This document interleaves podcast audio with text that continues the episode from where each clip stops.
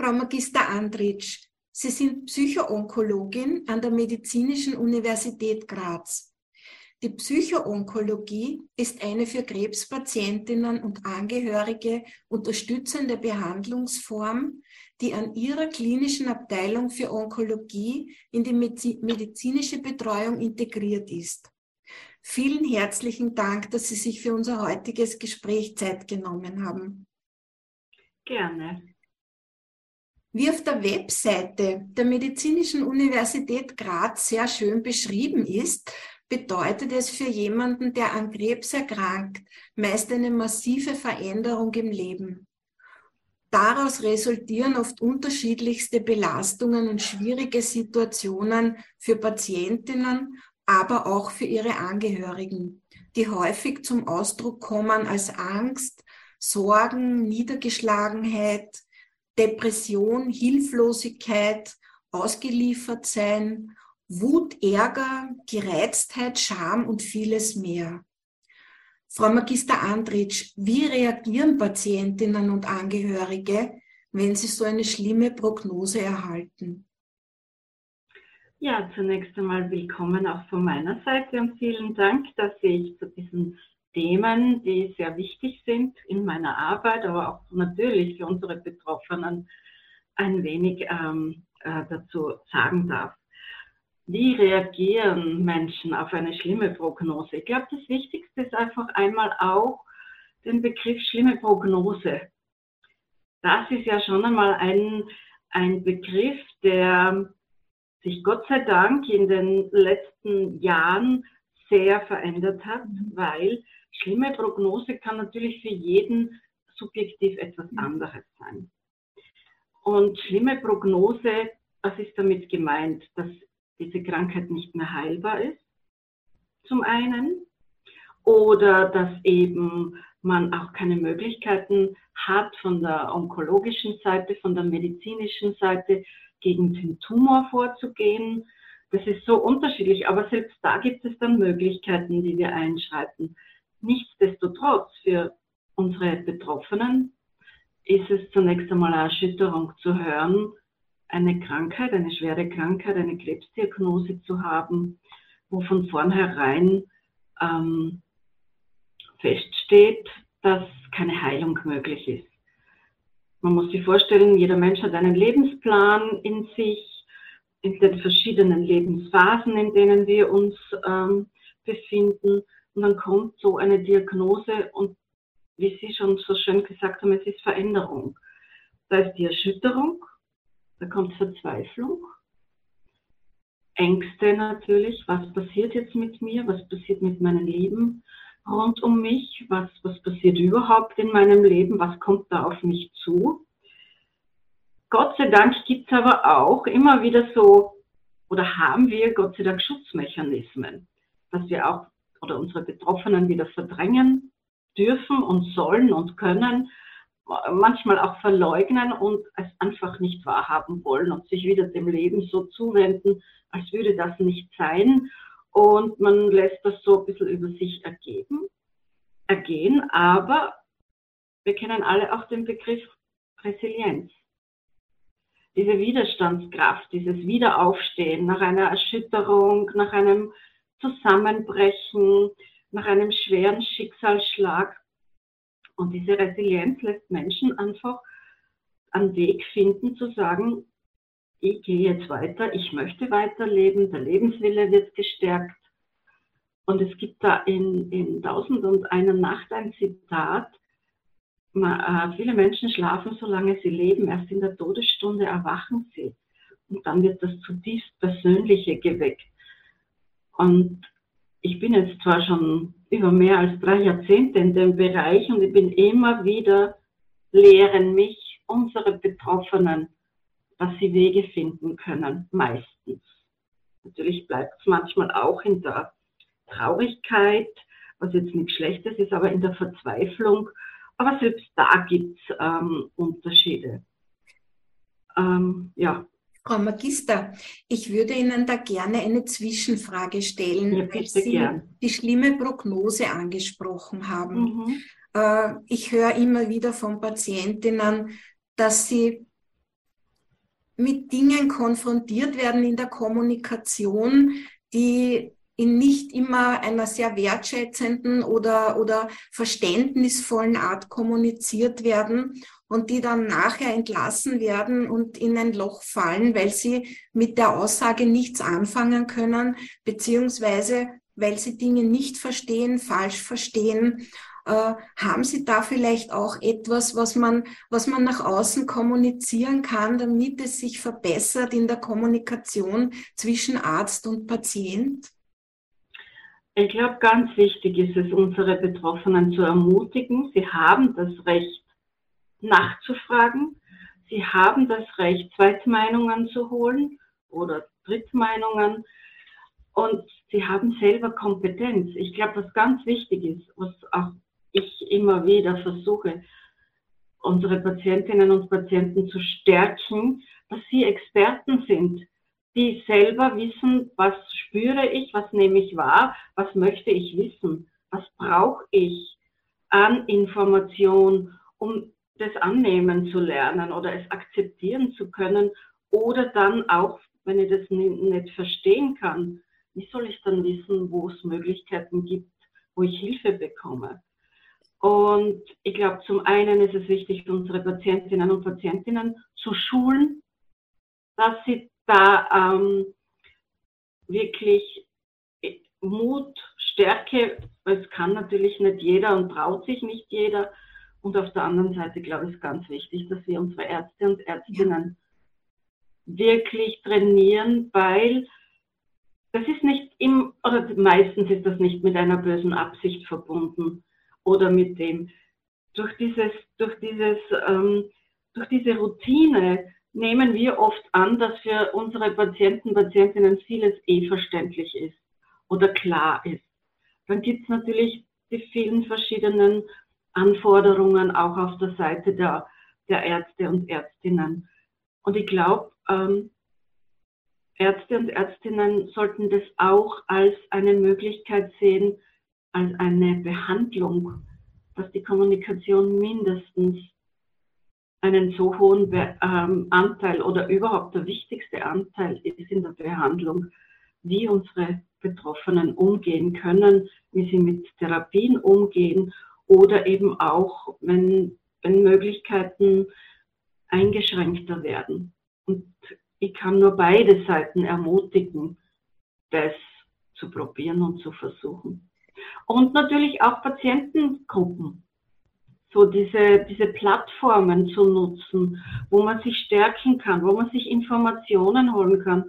Ich glaube, das ist, das ist überhaupt etwas, wo wir noch viel mehr Augenmerk legen müssen, dass ähm, Menschen, die sowas erlebt haben und für sich einen Weg gefunden haben, andere sehr bestärken können. Eine Bitte, die ich an Ärzte und Ärztinnen richten möchte, ist auch die, äh, wenn möglich keine Zeitangabe, wie lang eine Patientin noch zu leben hat. Äh, es wird manchmal gesagt, sie haben noch circa drei Monate oder oder eine durchschnittliche Überlebensdauer von zwei Jahren. Ich habe jetzt schon so viele Patientinnen gesehen, die mittlerweile zehn Jahre leben und ihnen vor zehn Jahren gesagt wurde, sie haben noch eine kurze Zeit zu leben bitte, bitte vorsichtig mit solchen Aussagen. Es gibt immer wieder Menschen, die anderes durchleben.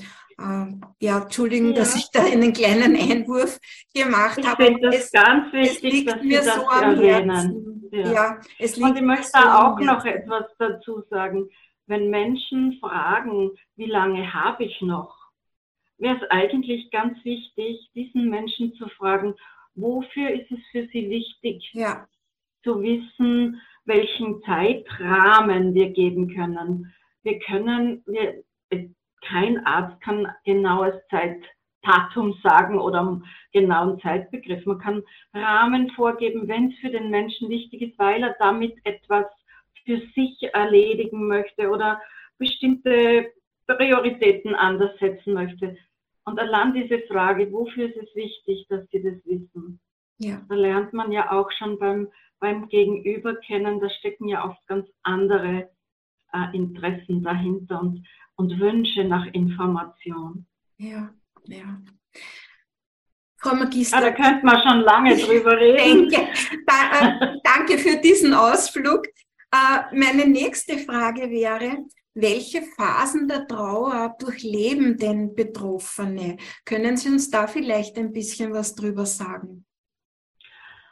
Ja, wir kennen und Sie kennen alle wahrscheinlich diese Phasen von der Kübler-Ross, dieses ähm, äh, nicht wahrhaben wollen, die Angst äh, oder der Zorn, auch die Wut, äh, dass etwas äh, nicht mehr möglich ist.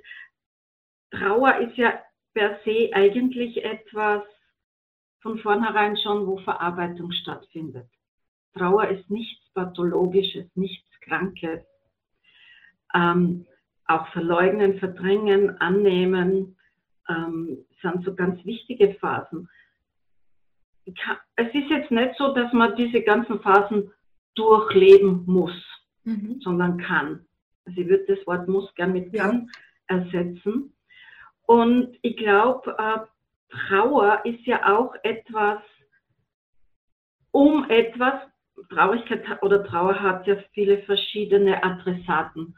Zum Beispiel, ich habe eine Rolle nicht mehr inne, weil ich durch meine Krankheit nicht mehr die Möglichkeit habe, ähm, im beruflichen, im sozialen so mitzuwirken oder äh, mich von liebgewordenen äh, Sportarten zu verabschieden, weil ich einfach auch vielleicht nur vorübergehend hm, nicht so beweglich bin oder einfach müde, Erschöpfung habe. Oder wenn natürlich die Trauer da ist, jemanden zu verlieren, der mir wichtig ist. Und die ähm, Queen Elisabeth hat gesagt, Trauer ist der Preis für die Liebe. Mhm. Ich würde sagen, Trauer ist der Preis, ist nicht der Preis, sondern Trauer drückt aus, was unsere Werte ausmacht in unserem Leben. Und dass wir dass es dabei Veränderungen gibt, dass man das verlieren könnte oder jemanden verlieren könnte, aber auch einen Weg finden kann, diesen Wert, diese, diese Wert, diesen wertvollen Menschen, diese wertvolle Sache, Angelegenheit in einer anderen Form ins Leben integrieren zu lernen.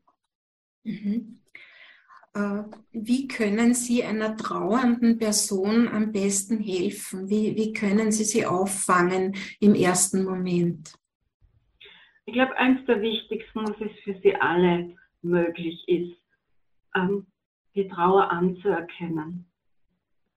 Das einmal dem Menschen äh, zu verstehen geben, ähm, ich kann mir vorstellen, dass es nicht leicht ist ich kann mir vorstellen, dass sie ähm, Wut haben, auch auf das Schicksal im Leben, dass das ihnen widerfährt.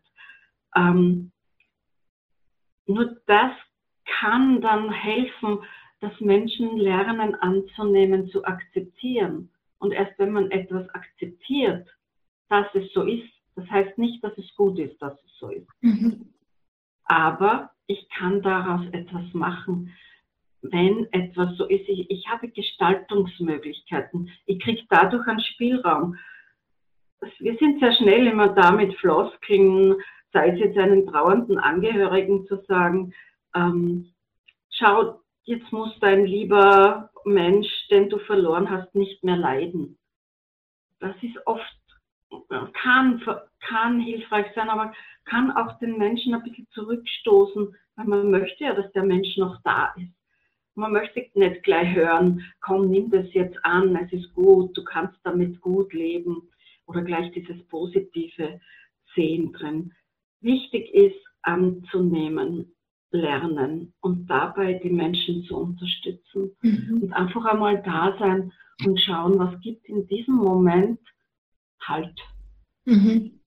im Leben. Mhm. Und da finden meistens alle Menschen etwas was ihnen, wofür sie, was ihnen halt gibt, mhm. auch diese schwierige Situation, auch die Trauer auszuhalten. Mhm. Frau Magister, der Tod eines Elternteils stellt in den meisten Fällen ein traumatisches Erlebnis für Kinder dar. Wie verhalten sich Kinder, wenn ein Elternteil verstirbt und wie kann man Kindern helfen? Ein ganz wichtiges Thema und ein ganz schwieriges Thema, vor allem für die betroffenen Eltern, die wissen, dass sie an einer Erkrankung oder dass ein Elternteil stirbt wir wollen alle Kinder verschonen und beschützen als Eltern. Ähm, und da sind wir schon bei einem ganz wichtigen Teil, wie können wir helfen. Ich glaube, ganz wichtig ist, Kinder frühzeitig mit einzubeziehen mhm. In das, was passiert oder passieren kann. Mhm. Das ist natürlich ganz unterschiedlich, je nachdem, in welchen Entwicklungsstufen, in welchem Alter sich Kinder befinden bis zum Volksschulalter, also im Vorschulalter, haben Kinder ja ganz andere Assoziationen mit Sterben, mit Tod. Ähm, und trotzdem spüren Kinder in jedem Lebensalter, da ist etwas, was ähm, anders ist. Da ist etwas, wo Sorgen herrschen. Da ist etwas, was mir auch Angst machen kann. Und Kinder damit allein zu lassen, löst ganz viele Fantasien aus und gibt ihnen auch wirklich das Gefühl, ähm, sich an niemanden wenden zu dürfen. Mhm. Und da ist es wichtig, dass wir Eltern unterstützen, dass sie die Kinder vom Kleinkindalter bis ins Jugendalter und natürlich auch im Erwachsenenalter mit einzubeziehen.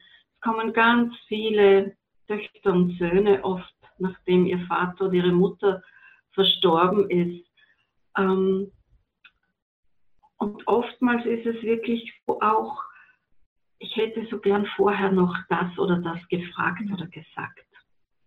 Ja. Ähm, und da ist es auch wichtig, dass Kinder, in welchem Alter auch immer, verstehen lernen, dass das Motiv der Eltern immer da war, aus Liebe zu schonen oder sie nicht teilzuhaben. Das ist dann oft schon sehr versöhnlich und, und lässt einen auch das akzeptieren, dass man vielleicht Defizite erlebt hat.